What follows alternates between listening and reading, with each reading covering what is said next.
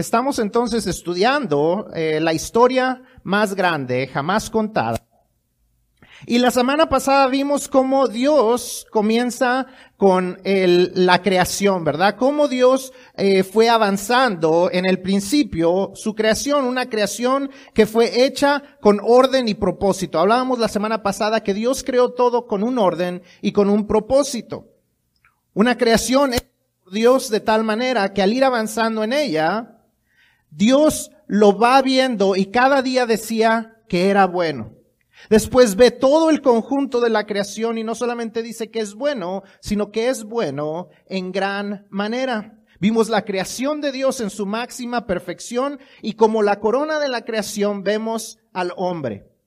Ese ser creado a manera especial, formado, vivificado con el aliento de Dios y hecho a imagen y semejanza de Dios todo hecho bueno en gran manera.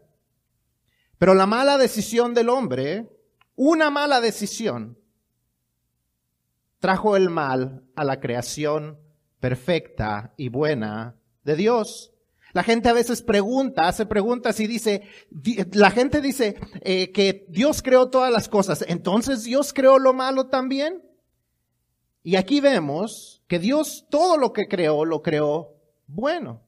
El mal entró a causa de la serpiente, a causa de Satanás, que presenta la oportunidad de hacer el mal y el hombre decide que el mal entre en la creación de Dios. El mal entra a la creación por decisión humana, no por la decisión de Dios. Fue un error humano y como en todo error que el hombre comete, como en todo error que el ser humano comete, Dios tiene que tomar cartas al respecto. Así que vamos a entrar en el relato de la caída del hombre y vamos a ver qué podemos aprender de ahí, porque vamos a ver que las artimañas de Satanás, tan viejo que es Satanás, ¿qué, dice el dicho? ¿Más sabe? El diablo viejo que por diablo, dice el dicho. Y es verdad, porque son las mismas artimañas que sigue usando. Las trampas de Satanás que usó con Eva fueron las mismas que trató de usar con Jesús y las mismas que usa con nosotros, pero tristemente nosotros, a diferencia de Jesús, seguimos cayendo en las mismas trampas viejas. No le damos el control a Dios, no escuchamos lo que Dios dice y entonces seguimos cayendo en las mismas trampas. We started last week talking about creation. We talked about how God made everything with, in order, with order, and with purpose. That God creates everything with an order and with purpose. We saw the perfection of God's creation. As He's creating everything, every day He says, it is good. At the end of the days of the creation, when he sees everything combined, not only does he say that everything was good, but he says everything was very good indeed. It was great. It was at the highest of perfection.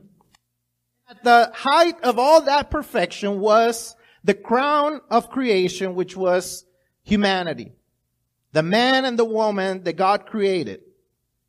They were right there, made specially by God in the likeness of God, God's breath into their nose, bringing life to them.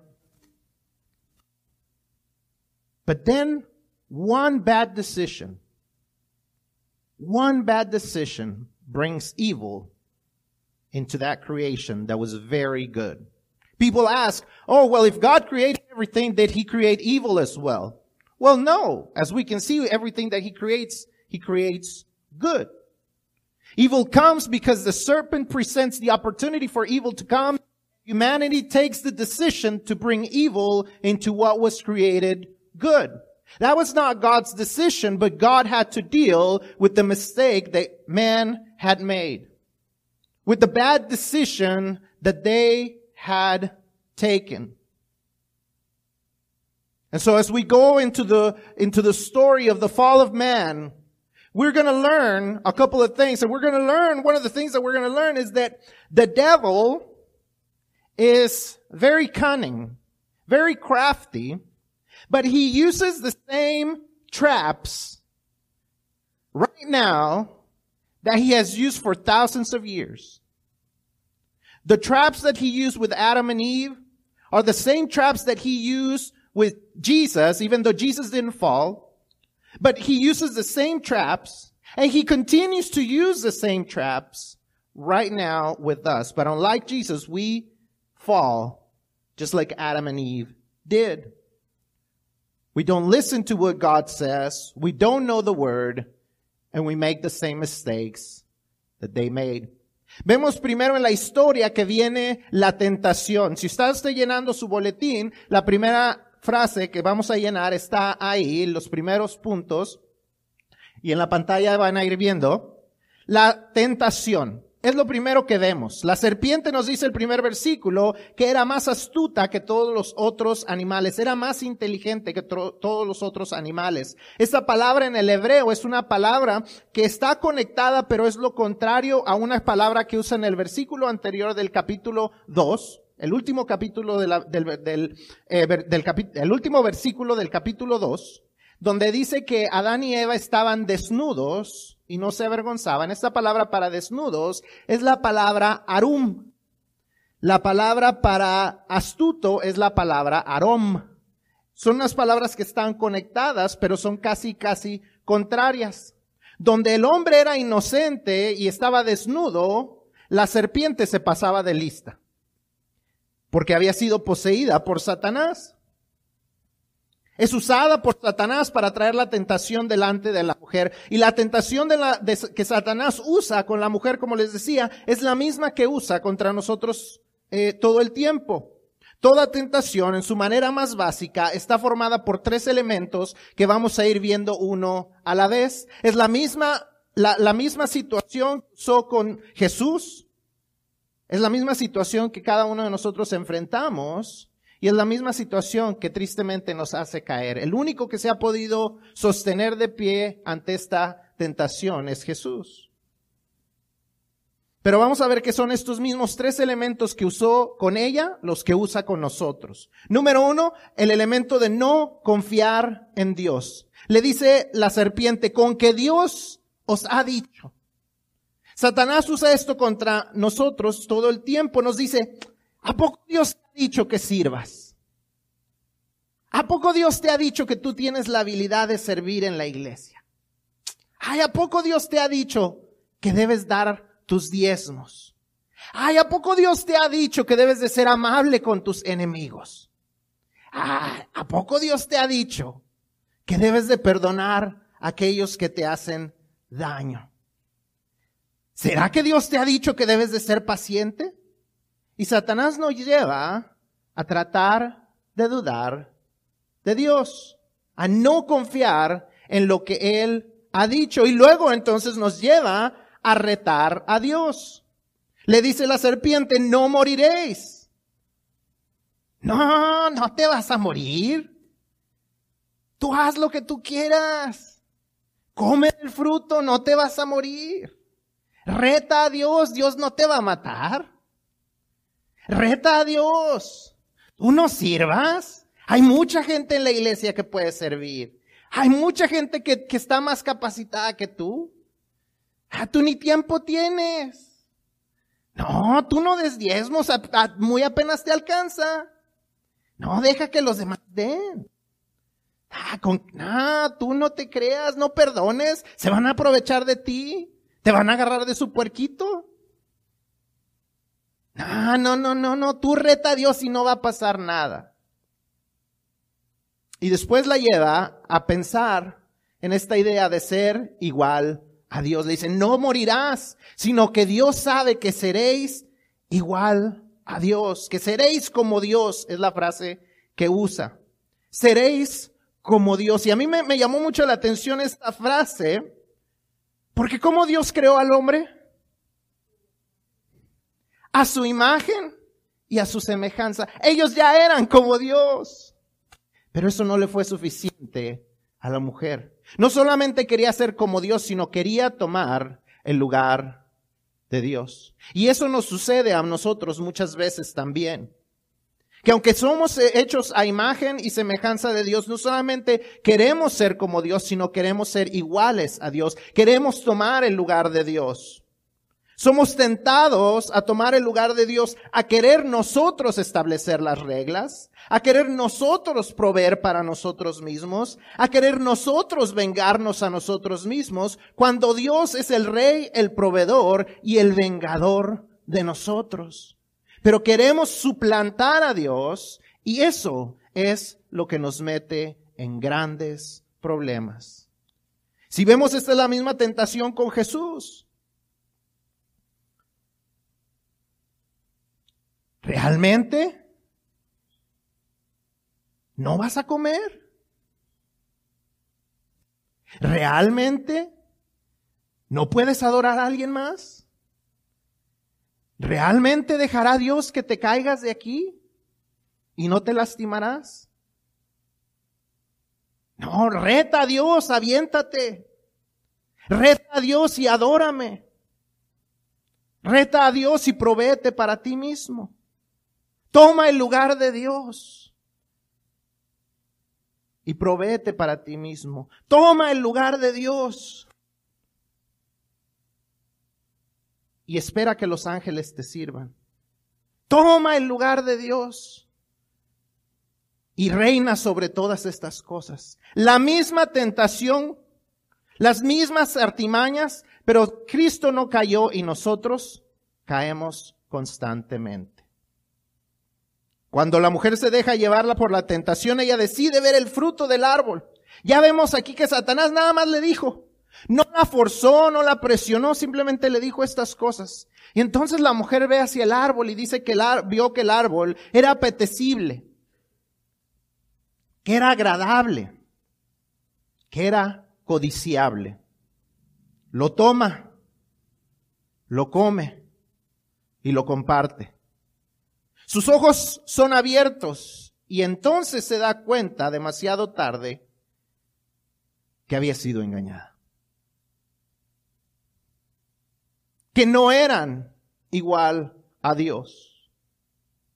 Que no salieron las cosas como ella había pensado. ¿No nos suena familiar eso? que hacemos nosotros nuestras decisiones, que queremos hacer las cosas conforme a nosotros queremos, que queremos ir y retar a Dios con lo que Él ya nos ha dicho y de repente lo hacemos y nos damos cuenta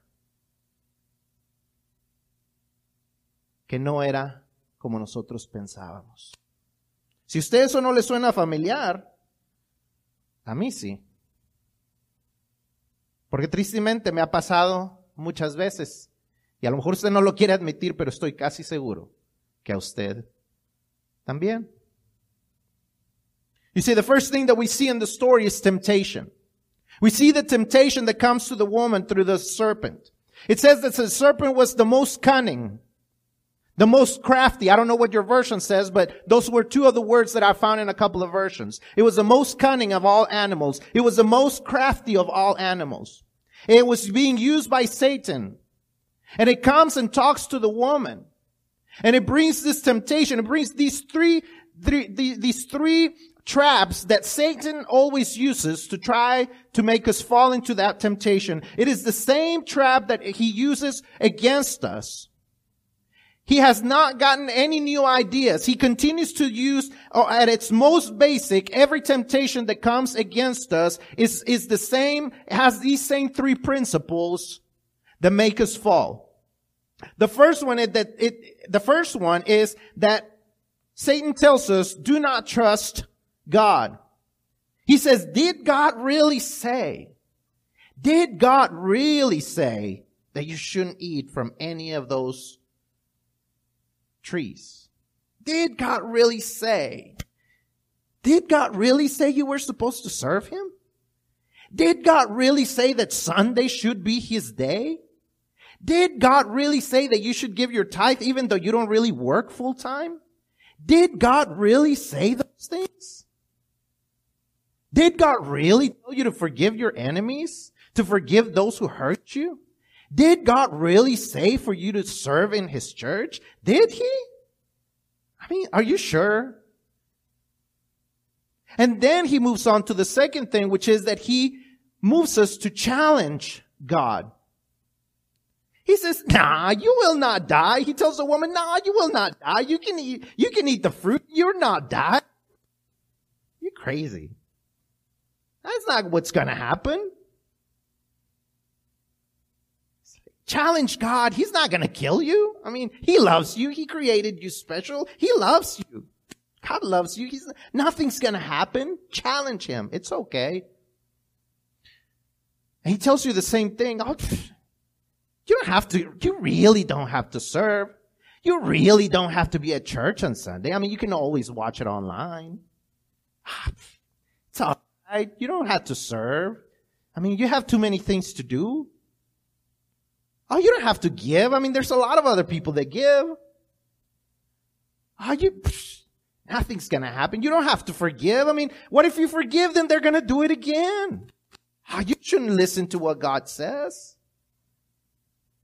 And then the third thing is that he tells us that we can be like God. He says, no, you will certainly not die. But he knows, but God knows that if you eat it, you will be like God. You will be like God. See, I found it interesting that Satan uses this word, you will be like God, because Man was already created to be like God. He says, let us create man in our own likeness, in our own image. See, God from the beginning had already set us up to be like Him. But see, this idea that Satan uses is not only to be like God, but to actually take the place of God. It's Because in the original Greek, it's, it's a word to be like gods, to be equal to God. Not just to be like Him in certain aspects, but to actually take His place. Says, you will be like God. She, she forgot that she already was like God. And now she wanted to go a step farther and she wanted to be God herself. She wanted Adam to be God, to be able to make the same decisions, to be able to do the same things God do, God, God is able to do. And the same thing happens to us. Satan tries to tempt us to do the same thing, to be like God, to take his place. Where we put, where we set the rules, where we provide for ourselves, where we take revenge for ourselves. When he says, oh, you don't have to give, you don't have, you don't even have enough. See, he's telling us you can provide for yourself. When he says, oh, you don't have to forgive, you should always be angry at that person. He's telling us you can avenge yourself. When he says, Oh, you don't have to serve at church. He says you can set the rules for your own time. You can set rules yourself. When God is the king who sets rules, when God is the provider who is able to give us more than we can ask or think, and when God is the avenger for us, we try to take his place. And sadly, just like with them, we realize too late when we've made a mistake. See, she took his advice. See, the serpent didn't force her. He didn't push her. All he had to say was these words, this temptation. And then she looks towards the tree and she sees that this tree was something that she wanted to eat. There was pleasing to the eye, that it was desirable to find wisdom. And so she takes it, she eats it, she shares it. And their eyes are open and then they realize, oh, whoops, we made a mistake. Things didn't turn out like we thought they would. Have you ever found yourself in that situation? Where you already knew something that God wanted you to do or not do and you decided to do your own thing and then too late you realize, oops, I messed up. This is not what God wanted me to do. I don't know if it's happened to you, but I can tell you that it's happened to me. Y entonces vemos, después de la tentación, vemos esta caída. El ser humano toma la decisión, la serpiente, como les dije, no forzó a la mujer, la mujer no forzó al hombre. Así como nadie nos fuerza a nosotros a caer en la tentación. Nadie nos obliga a caer en la tentación. Nosotros solitos nos dejamos llevar. Ellos usurparon un lugar que no les correspondía. Ellos quisieron ser los que mandaban cuando Dios, el Creador, ya les había dado órdenes claras y precisas que eran para su propio bien. No era como que Dios los estaba tratando de estorbar para que ellos pudieran divertirse, para que ellos pudieran ser felices. Ellos estaban en el mejor lugar, ellos ya eran felices, Dios los había puesto de, de tal manera que pudieran tener la mejor vida posible y ellos deciden que lo que Dios les da no es suficiente. Dios les había dado órdenes para su propio bien Así como Dios nos da órdenes para nuestro propio bien y nosotros decidimos hacer lo que nosotros queremos hacer. Ellos tomaron ventaja inapropiada de su semejanza con Dios. A ellos no les correspondía usar el ser como Dios para retar a Dios. De igual manera, nosotros retamos a Dios tomando ventaja de que Él nos deja tomar decisiones propias. Tenemos la bendición de no vivir por instinto. Los animalitos se dejan llevar por sus instintos. Nosotros tenemos habilidad de pensar, tenemos habilidad de razonar e igual tomamos malas decisiones. Cuando Dios ya, nos ha establecido qué es lo que debemos de hacer, nosotros decidimos hacer lo contrario. Y eso nos lleva a tantos problemas, al igual que los llevó a ellos a grandes problemas en la caída original del ser humano. En su caída cambiaron su inocencia por vergüenza. Como les dije al final del último capítulo, decía que ellos estaban desnudos y no se avergonzaban. Pero ahora que sus ojos son abiertos, lo primero que ellos se dan cuenta es que estaban desnudos y se avergüenzan y entonces van y buscan hojas y las cosen y se tratan de hacer vestimenta porque sabían que ahora estaban desnudos y estaban en problemas. No es suficiente con esas hojas, así es que van y se esconden. Cuando ellos escuchan que Dios viene, se dan cuenta de que su desobediencia les traería consecuencias. Not only do we see the temptation, but then we see the fall. See, humanity took a decision. The serpent did not force the woman to eat. The woman did not force the man to eat. Just like nobody forces us to make bad decisions. We make them all on our own. They usurped a place that did not belong to them. They chose to be the ones who were in command. They chose to ignore the orders that God had already given them for their own good. He had set them on, set them up in a perfect place. He had given them everything they needed to be happy. And yet they chose to do something else. Just like we do. God gives us certain orders. Not because he wants to mess up our fun. Not because he wants to be mean against our lives. Not because he wants us to miss out on things. But it's the opposite. He gives us those rules for our own good. And yet we choose to take advantage of being like God. So we take inappropriate advantage of being like he has given us the ability to think, to reason, so that we can make the right choice, and yet we choose to make the wrong choice.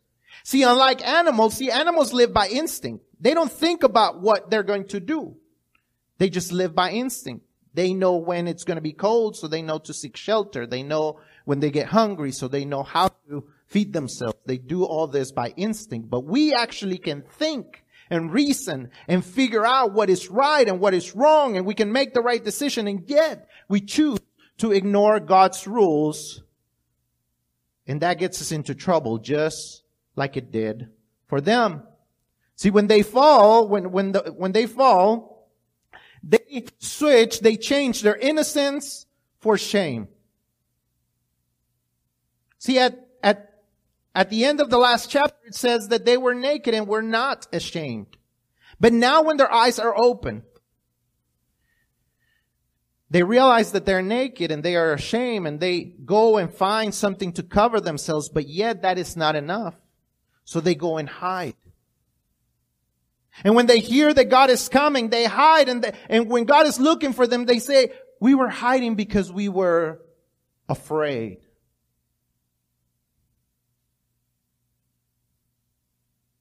They were afraid because they knew that they would be consequences, that there would be consequences to their wrong decision.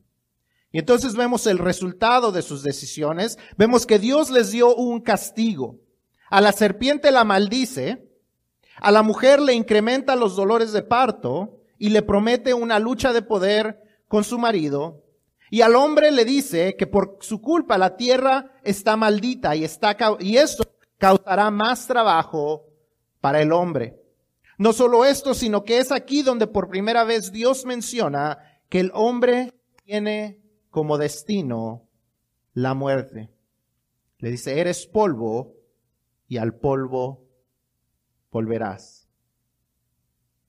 Dios, aunque amaba a Adán y a Eva, no podía dejar que las cosas se quedaran sin consecuencias.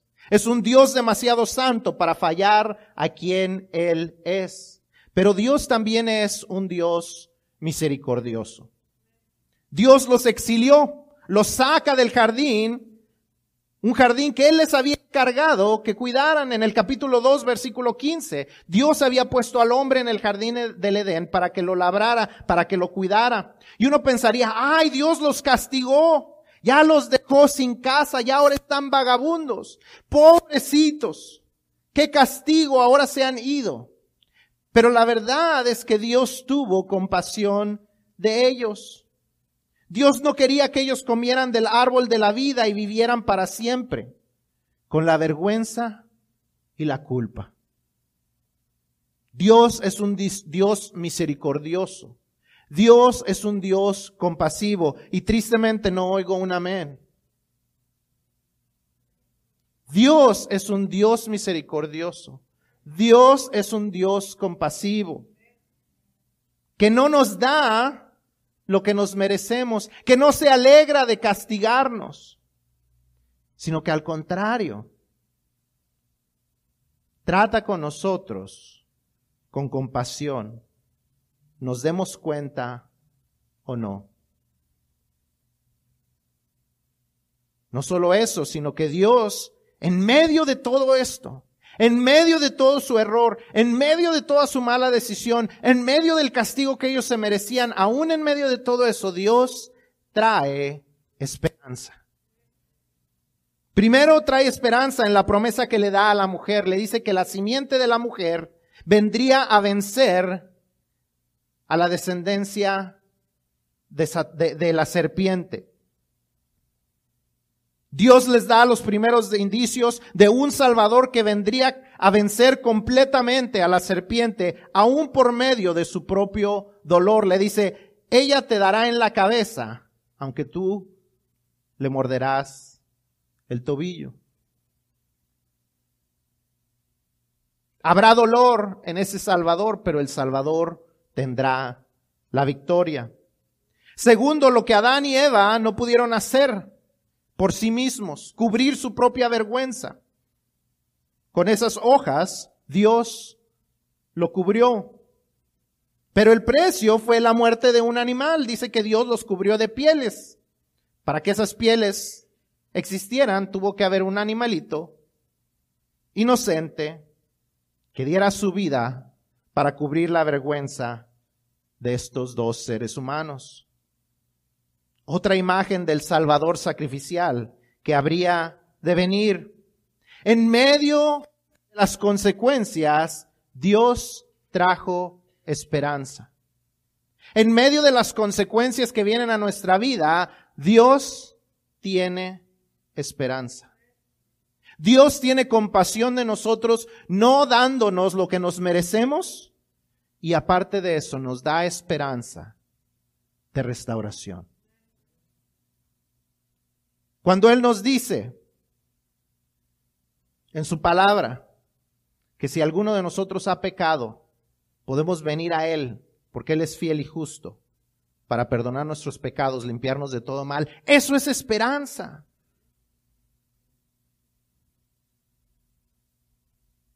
En medio de las consecuencias de nuestro pecado, Dios nos da esperanza. Nosotros tenemos esperanza de restauración porque Dios es un Dios demasiado bueno. Que aunque a veces nos castiga porque lo merecemos, tiene compasión de nosotros. So we see the result. We see what happens. Once we fall into the temptation, we see what happens. First thing we see is that God brings punishment. He punishes the serpent. He curses the serpent. For the woman, there is no curse, but he increases her labor pains and he promises that she will always have a power struggle with her husband. And the man is told that because of him, the ground is cursed. And because of that curse, now he will have to work harder to work the land. And this is the first time that we ever see mentioned by God, the man will die. He says, you are dust and you will go back to the dust. God loved Adam and Eve. He created them to love them, but he could not let things stand as they were. There could not be just no consequences. There had to be consequences. God is a holy God. He cannot fail to bring consequences to sin.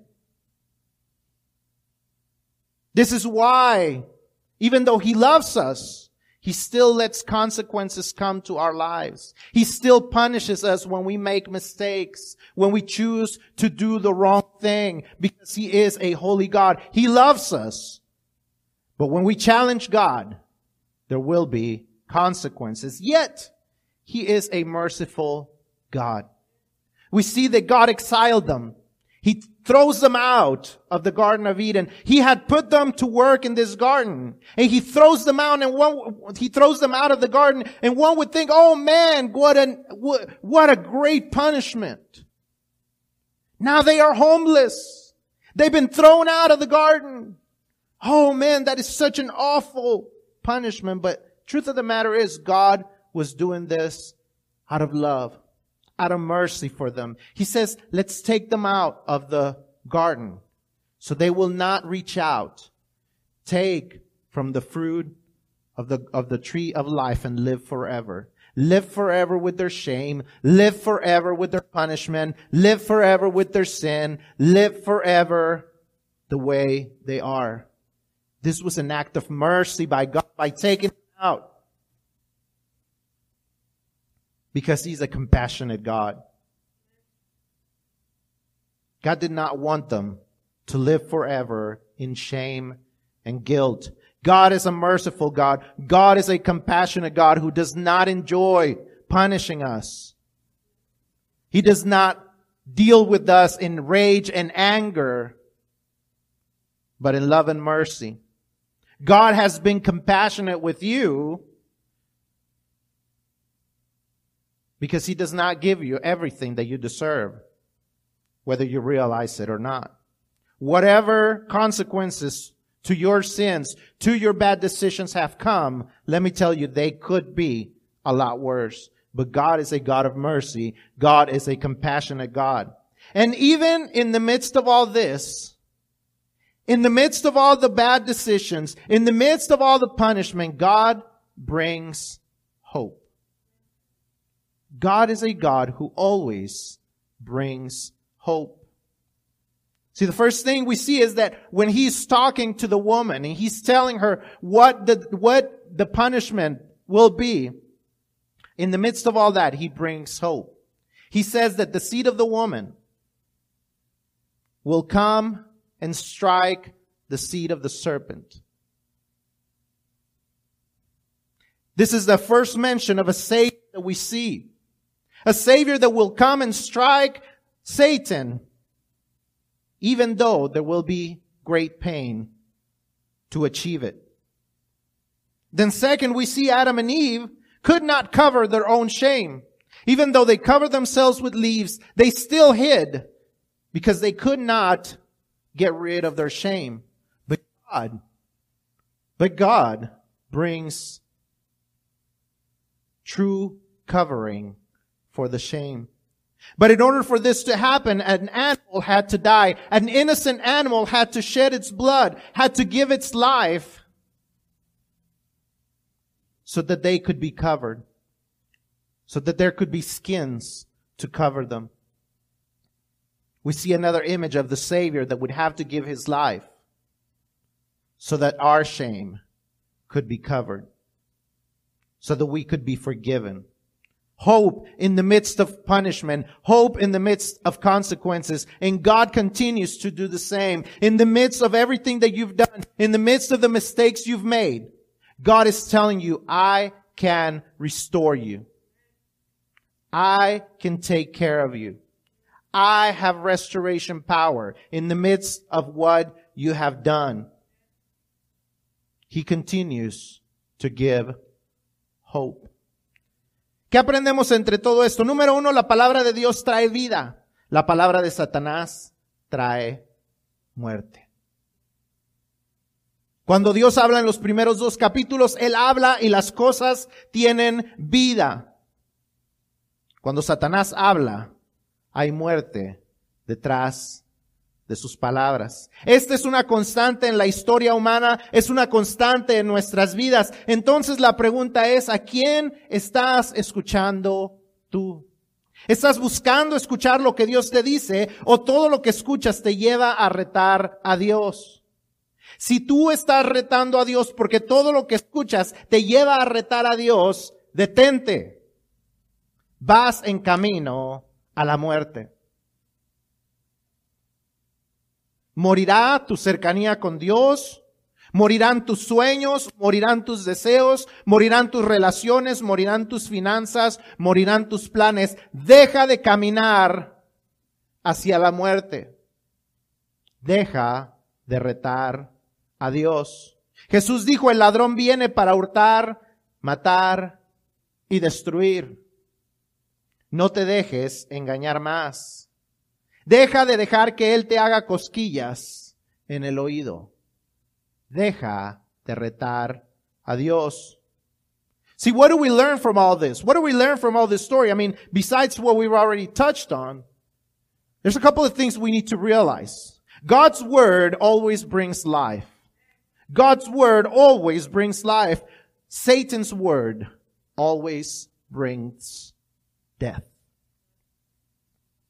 When God spoke in the first two chapters, He would speak, things would come to life.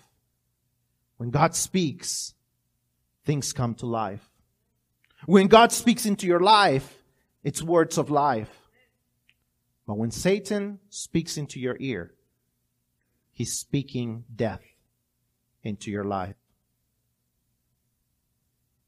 This is cons- consistently what happens throughout history, throughout human history, throughout your own history. When you listen to God's word, life comes. But when you choose to listen to Satan's words, there's death. Who are you listening to? Are you listening to God? Or are you listening to things and people who push you, to tempt you to challenge God?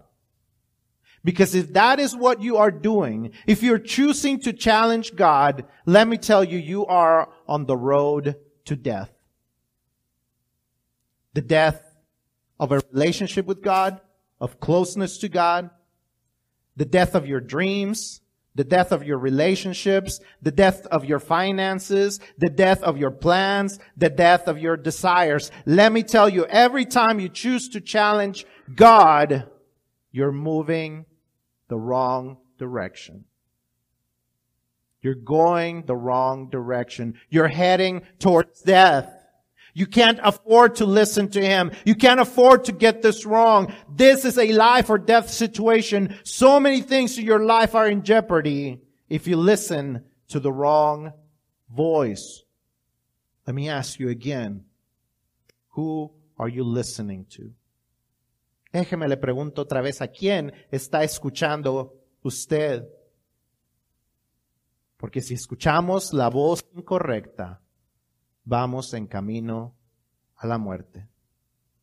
¿Estamos escuchando las palabras de Dios o estamos escuchando las palabras de Satanás que nos llevan a retar a Dios? Por último, como hemos estado viendo cada semana, en, este, en cada parte de esta historia, tenemos que ver dónde está Jesús. Porque si la historia más grande jamás contada es la historia de Jesús, ¿dónde está Jesús en esta parte de la historia? Número uno, la simiente de la mujer, la semilla de la mujer.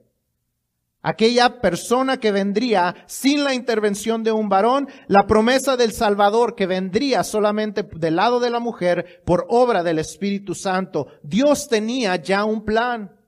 Si usted cree que esto le, agarró a Dios de sorpresa, que esto lo agarró curva, como a nosotros a veces nos agarra en curva las malas decisiones de las demás personas, déjenme decirle que a Dios esto no lo tomó por sorpresa. Primera de Pedro capítulo 1 versículos 19 al 20 nos dice que Jesús desde antes de la fundación del, del, del, mundo, desde antes de que la creación sucediera, ya estaba predestinado para ser el Salvador, y no solamente ser el Salvador, sino ser el Salvador por medio de sangre. Dios sabía lo que iba a suceder. Jesús ya estaba destinado para ser nuestro Salvador. Después vemos las pieles para la ropa de Adán y Eva. La muerte de un inocente para cubrir la vergüenza del hombre cuando el hombre no lo puede hacer por sí mismo. Las hojas no eran suficientes para cubrir la vergüenza. Sangre se tenía que derramar para cubrir la vergüenza del hombre. Y así mismo fue con Cristo. Tuvo que pagar con su vida por ti y por mí. Cristo desde el principio ha en la historia, porque la historia se trata de Él. ¿Qué harás ahora con esto? ¿Escucharás al Dios que te llama o escucharás a Satanás que te engaña? Es una decisión que todos tenemos que tomar y es una decisión de vida y muerte. See, now that you've heard this story, now that you've heard that, that God has words of life, but Satan has words of death. What will you choose? What will you do with this knowledge? Will you listen to the God who is calling you or to Satan who is deceiving you? This is a life or death decision. You cannot afford to get this one wrong. If you have not made a decision to follow God, to have a relationship with God through Jesus Christ, today is the day to make that decision. You cannot continue to let Satan deceive you and say, Oh, I'll make that decision later in my life. Maybe next week. You cannot afford to get this one wrong. Si usted no ha hecho la decisión de recibir a Cristo en su corazón, tiene que tomar esa decisión ya. No se puede dejar engañar por Satanás que le dice, espérate a la otra semana. ¿A qué te apuras? Estás joven. O estás ya muy viejo, ya eso ya no es para ti. No se deje engañar. No se deje engañar. Vamos a inclinar nuestros rostros. Si hay alguien que no ha tomado esa decisión, yo le invito a ponerse de pie donde usted está. If you, may not, if you have not made the decision to receive Jesus in your heart Lord and Savior, I want to invite you to do that today, right now. Right where you are at, I want you to stand up. I want to help you make that decision today because you cannot afford to get this one wrong. It is time to make that decision today. And regarding temptation, how many more times are you going to listen to Satan? You got to learn. You cannot learn. You cannot let him deceive you. Again, if God, if God is telling you something and Satan continues to tell you, don't listen, you're going to continue to have the same bad consequences that you've been having up to this point. When Satan tells you, don't trust God, challenge God, replace God, you got to stop and make a decision to say, God, forgive me. Please forgive me. Because I've been making the same mistake over and over again. I got to choose different now. If this is where you are at, I'm telling you, God, in the midst of all this, He always gives hope. He always says, I can restore this. I can take care of this. I want you to stand up where you are at. If this is where you're finding yourself, where you are needing to ask God to forgive you for listening to the temptation. I want to pray for you this morning because I know it's not easy.